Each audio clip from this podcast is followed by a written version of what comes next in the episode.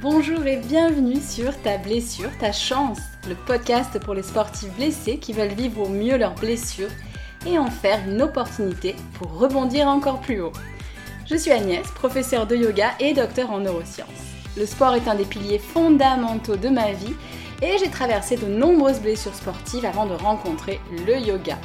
Et oui, j'ai la tête dure et il m'a fallu du temps et beaucoup de frustration pour comprendre que la blessure n'était pas une fatalité, mais que non seulement il existait des moyens de mieux vivre cette épreuve, mais également d'en faire un tremplin pour revenir à l'entraînement plus fort et ne plus jamais se reblesser. Parce qu'une blessure sportive peut impacter positivement ta vie, je te livre ici tous mes outils pour faire de ta blessure ta chance. Allez, c'est parti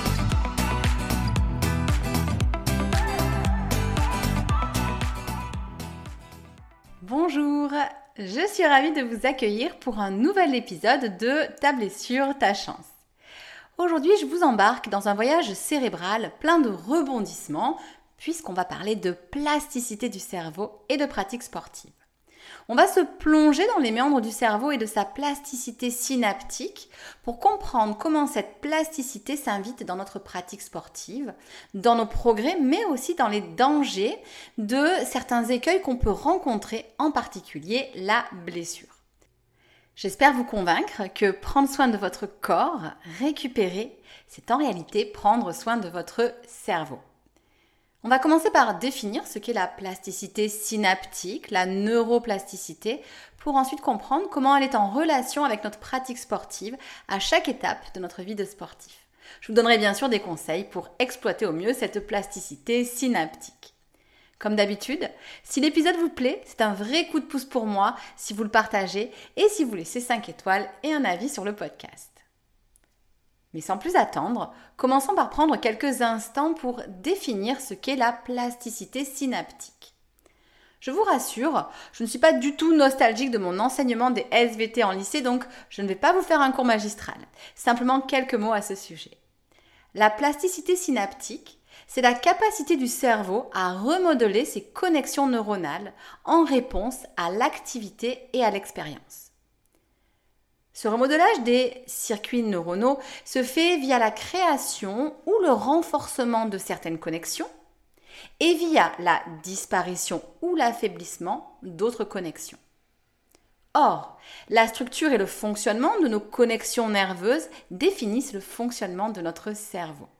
Donc, en modifiant les connexions neuronales, c'est le fonctionnement même du cerveau et du corps qui sera impacté. Cela permet au cerveau de s'adapter et d'apprendre de nouvelles compétences. On connaît bien les mécanismes à présent, y compris au niveau moléculaire, ces mécanismes qui renforcent certains circuits et en affaiblissent d'autres. Cette neuroplasticité est notamment fondamentale dans les apprentissages. Apprendre nécessite de créer de nouveaux schémas neuronaux et donc fait intervenir la neuroplasticité.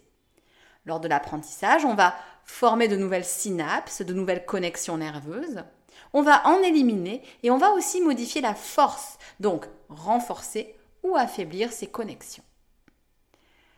Je voulais donc commencer par parler de cette plasticité chez l'enfant et l'adolescent. Je ne vais pas m'y attarder, mais si l'enfance et l'adolescence sont des moments phares de l'apprentissage, c'est car le cerveau est particulièrement plastique à cet âge.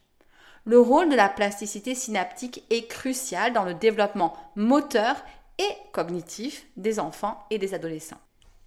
Les expériences et les activités physiques dans cette période peuvent façonner le réseau neuronal. En réalité, je ne vous apprends rien.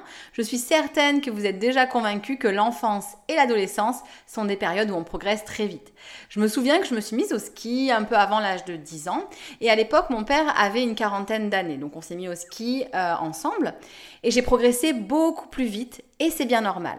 Non seulement quand on est petit, on a moins peur, je me faisais même engueuler parce que euh, je fonçais alors qu'au début, euh, je ne maîtrisais pas grand-chose. Et en plus, notre cerveau apprend plus vite. Les schémas moteurs se mettent en place plus rapidement.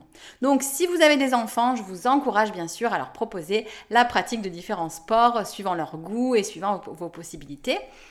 Et puis, ça peut être un bon moyen de pratiquer en famille aussi pour pouvoir euh, juste lever le pied parfois. Une étude publiée a révélé que l'activité physique régulière pendant l'enfance et pendant l'adolescence favorise le développement du système nerveux en augmentant la densité synaptique et en améliorant la plasticité synaptique. Et des recherches ont montré que la pratique d'un sport dans la jeunesse est associée à de meilleures capacités cognitives, notamment une attention plus soutenue, une mémoire de travail améliorée et des fonctions exécutives plus développées. Donc en faisant du sport, je booste cette plasticité et cela se répercute sur de nombreux domaines. Prenons l'exemple d'un enfant qui commence à pratiquer le football à un jeune âge. Au fur et à mesure de son apprentissage et de sa pratique régulière, les connexions synaptiques entre les zones responsables de la coordination motrice, de la prise de décision et de la perception spatiale dans son cerveau se renforcent. Et cela lui permet de développer des compétences techniques avancées et d'améliorer ses performances sur le terrain, mais aussi en dehors. Donc on sort vraiment de cette idée que les sportifs sont idiots et que si on fait fonctionner ses jambes, on ne fait pas fonctionner son cerveau. Bien au contraire. Et quid donc de l'adulte? En quoi cette plasticité intervient dans notre quotidien de sportif adulte? Tout d'abord, cette plasticité existe à l'âge adulte et te permet de progresser dans un sport même si tu le commences tardivement. On se sous-estime souvent, voire on n'ose pas commencer un nouveau sport de peur d'être trop vieux. Et c'est dommage, car commencer un nouveau sport permet d'ajouter un entraînement croisé dans sa semaine, ce qui peut être tout à fait judicieux pour progresser dans son sport, mais aussi pour éviter la blessure. Même si le yoga n'est pas un sport, hein, bien sûr, je peux attester que les élèves, à condition d'être un peu patients, font régulièrement des progrès impressionnants. Et d'ailleurs, la pratique du yoga peut constituer un entraînement croisé. Voilà, j'ai prêché pour ma paroisse. Prenons un exemple concret. Imaginons un adulte qui décide de se mettre au cyclisme. Au début, il peut ressentir des difficultés à maintenir une cadence élevée et à contrôler son équilibre. Mais grâce à une pratique régulière, son cerveau s'adapte en renforçant les connexions synaptiques entre les centres moteurs et sensoriels. Il améliore ainsi sa coordination, son équilibre et sa capacité à pédaler de manière fluide. Il améliore bien sûr aussi ses capacités pulmonaires et cardiaques, mais l'impact sur son cerveau est également réel. Le cerveau n'est pas figé, contrairement à ce qu'on a longtemps cru. Oui, la progression est souvent plus lente que celle d'un enfant, mais elle peut être tout à fait marquée. Et pour reprendre l'exemple du ski et de mon père, il a fini par bien skier. En ce qui concerne l'impact de la pratique sportive sur le cerveau, c'est donc une bonne nouvelle. Comme chez l'enfant, l'exercice physique stimule la plasticité synaptique et on constate des améliorations au niveau de certaines fonctions cognitives, la formation de connexions plus nombreuses que chez un non-pratiquant et également une protection accrue des neurones. Donc, tu fais bien de bouger. Pas de panique tout de même, hein, si tu es immobilisé un moment par une blessure par exemple, ton cerveau ne va pas se ratatiner. Et j'irai plus loin, il est important de garder une activité physique, y compris en vieillissant, pour lutter contre le déclin des facultés cognitives et motrices. J'encourage par exemple ma grand-mère, qui va avoir 90 ans, à aller à l'aquagym 4 fois par semaine. Et je suis persuadée que c'est une clé fondamentale pour son vieillissement. Donc j'en viens à un point intéressant. Pensez pratique à long terme.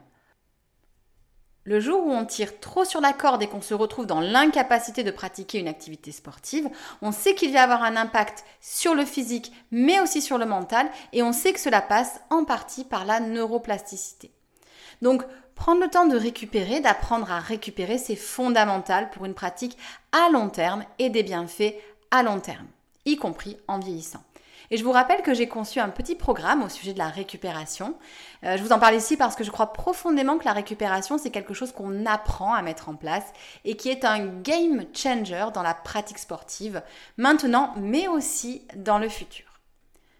Un autre point qui me semble important à aborder est que cette plasticité synaptique se travaille pendant la pratique, mais aussi grâce à des techniques de visualisation.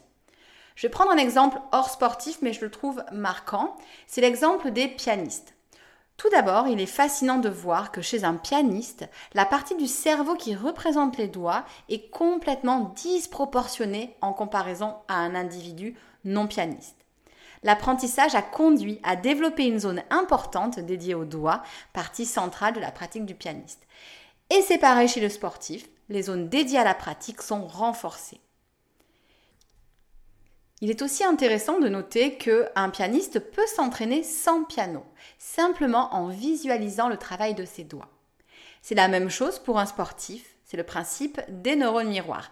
Chez les sportifs, la simulation mentale est puissante pour parfaire les gestes techniques. Elle remodèle des connexions sans faire appel au mouvement. Elle peut aussi être utilisée pour générer des émotions positives qui ont un impact sur le cerveau.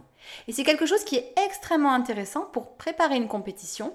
Et si autant de sportifs utilisent la méditation et la visualisation, c'est entre autres pour ces raisons. Pour aller un peu plus loin, commencer sa journée en visualisant ses objectifs, sportifs ou pas d'ailleurs, en planifiant les actions et en imaginant des résultats positifs, peut être intégré à une routine et peut se révéler efficace. Visualiser, c'est mettre le cerveau dans une configuration propice à faciliter les actions judicieuses qui nous mèneront vers nos objectifs. Pour terminer de vous convaincre, voici quelques études qui ont été publiées dans différentes revues.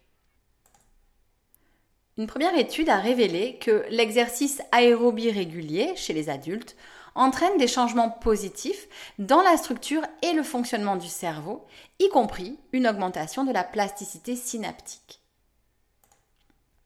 D'autres recherches ont montré que l'exercice physique stimule la production de facteurs de croissance tels que le facteur neurotrophique dérivé du cerveau, le BDNF, qui favorise la survie, la croissance et la plasticité des neurones. Une étude ciblée sur le sport et le vieillissement a montré que les sportifs plus âgés présentent une meilleure plasticité synaptique que les individus sédentaires du même âge, ce qui est associé à de meilleures fonctions cognitives et à un déclin cognitif plus lent. Cela a été confirmé par d'autres recherches qui ont prouvé que l'exercice régulier chez les adultes plus âgés peut favoriser la neurogenèse, c'est-à-dire la formation de nouveaux neurones, et stimuler la plasticité synaptique, ce qui contribue encore une fois à maintenir les capacités cognitives et motrices. Donc, si tu prends soin de ta pratique sportive en te préservant des blessures, tu offres à ton cerveau une belle perspective. Je voulais terminer par quelques conseils pour optimiser la plasticité synaptique pour les performances sportives. Et là, je me réjouis, car les conseils pour optimiser la plasticité cérébrale rejoignent ceux pour éviter la blessure. Par exemple, il a été démontré que pour améliorer la plasticité synaptique, il était important de varier les entraînements. Et si tu as écouté l'épisode 17 sur la récupération, c'est un des conseils que je te donne. De même, le cerveau va s'adapter à condition que la progression sportive soit raisonnée. On en revient à une notion de progressivité dont je t'ai parlé également dans cet épisode 17. On sait que rajouter trop de charges d'effort sur des temps courts, c'est mauvais pour le corps, mais aussi pour la plasticité synaptique. Et la plasticité synaptique est maximum lorsqu'il existe un équilibre entre effort et récupération. Pas d'effort égale plasticité synaptique pas optimale, mais pas de récupération égale la même chose. Donc la récupération, elle est nécessaire au corps, mais aussi au cerveau. À présent, voici quelques conseils pour exploiter la plasticité synaptique. Petit 1, j'en reviens au point précédent, varier les entraînements. Essaie d'incorporer différentes formes d'exercices, de techniques et de défis dans ta routine d'entraînement. Cela stimule la formation de nouvelles connexions synaptiques et favorise l'apprentissage moteur. Petit 2. Encore une fois, progresser de manière adaptée augmente progressivement l'intensité, la durée, le volume ou la complexité des entraînements. Cette progression graduée permet au cerveau de s'adapter en renforçant les connexions synaptiques nécessaires pour répondre aux nouvelles demandes physiques. Petit 3. Apprendre de nouvelles compétences. Essaye d'apprendre de nouvelles compétences sportives ou techniques utiles à ta discipline principale. Cela encourage le développement de nouvelles connexions synaptiques et peut améliorer les performances globales. En gros, vive l'entraînement croisé et pourquoi pas un entraînement croisé sous forme de yoga. Petit 4. La récupération, toujours la récupération. Lorsque tu te reposes, ton cerveau consolide les apprentissages et renforce les connexions formées pendant l'entraînement. Donc, accorde-toi une récupération adéquate. Petit 5. Alimenter le cerveau. Une alimentation équilibrée est essentielle pour soutenir la plasticité synaptique. Donc, assure-toi par exemple de consommer des aliments riches en acides gras oméga 3, riches en antioxydants, en vitamine B qui sont bénéfiques pour la santé du cerveau. Bref, on retrouve le même message que quand on parle de récupération du corps. Petit 6. Cultiver un mental positif et engagé. Reste positif et engage-toi pleinement dans tes séances d'entraînement. La concentration et l'attention soutenue favorisent l'activation des circuits neuronaux et renforcent encore une fois ces connexions. Donc tu sens encore à quel point le yoga peut t'aider? Petit 7, dormir suffisamment. Le sommeil de qualité joue un rôle crucial dans la plasticité synaptique. Accorde-toi des bonnes nuits de sommeil pour permettre à ton cerveau de se recharger, entre guillemets, et de maximiser les bénéfices de l'entraînement. Et puis, tu le sais déjà, c'est une clé pour ton corps, bien évidemment. Personnellement, je le ressens vraiment. Quand je commence à accumuler un déficit de sommeil, mon corps est fatigué, mais mon mental aussi. Je suis ronchon, tristounette, euh, et heureusement que, en général, je dors suffisamment. Huitième et dernier point, restez motivé et persévérer. Fais preuve de tapas. Alors pas les tapas espagnols, hein, tapas en yoga. Tapas, c'est la persévérance.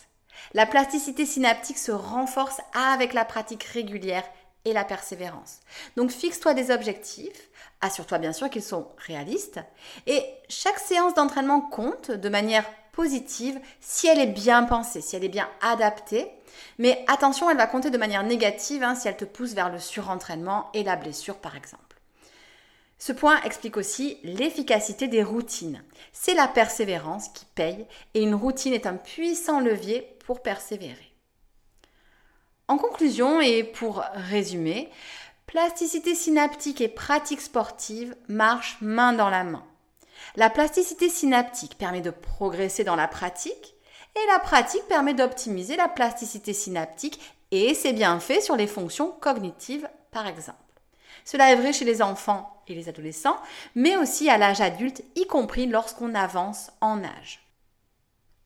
On a donc tout intérêt à cultiver une pratique sportive pérenne en évitant autant que possible les douleurs récurrentes, les blessures. Et la récupération prend ici tout son sens parce que on s'aperçoit que de nombreux conseils pour optimiser la récupération au niveau du corps sont aussi valables au niveau de notre plasticité neuronale. Je récapitule les 8 points dont on a parlé. Varier les entraînements. Faire preuve de progressivité dans ces entraînements. Ne pas hésiter à tester de nouveaux sports pour un entraînement croisé. Mettre la récupération au centre de la pratique soigner son alimentation, rester positif et engagé, soigner son sommeil, persévérer. Merci de m'avoir accompagné durant cet épisode. Si vous avez parfois du mal à prendre soin de votre corps, souvenez-vous qu'en ayant une pratique sportive raisonnée, en écoutant votre corps, en récupérant efficacement, vous faites aussi du bien à votre cerveau. Et si vous avez besoin d'un coup de main pour mettre en place une récupération simple et efficace, n'hésitez pas à utiliser mon kit de récupération pour sportifs. Je vous dis à très bientôt. Ciao ciao